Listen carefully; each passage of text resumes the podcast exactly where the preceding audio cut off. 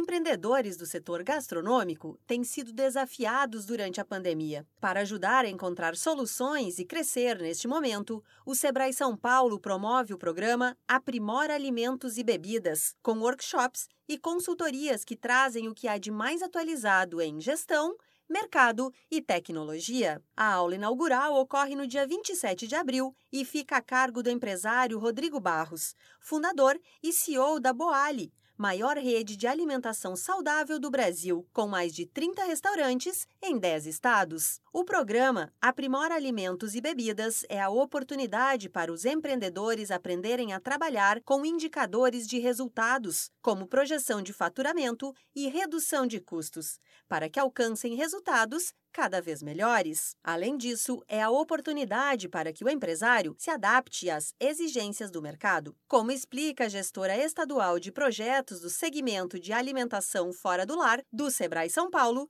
Michele de Melo Santos. O empresário, na verdade, ele vai ter oportunidade de enxergar uma tendência do mercado de alimentos e bebidas, inclusive por conta da pandemia, né? Trabalhar a redução de desperdícios e melhorar a organização da produção da empresa dele, a presença digital, né, como é, de, sempre de forma muito prática, começar a olhar novos canais, se reinventar mesmo na forma de atender.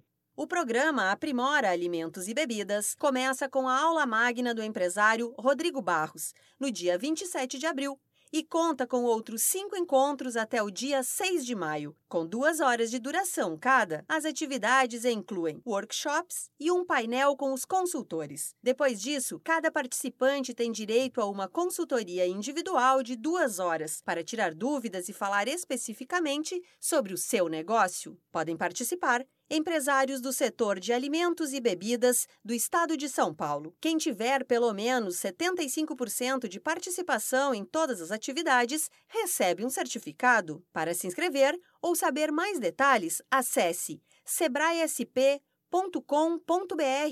ou ligue para 0800 570 0800. Da Padrinho Conteúdo para a agência Sebrae de Notícias, Alexandra Zanella.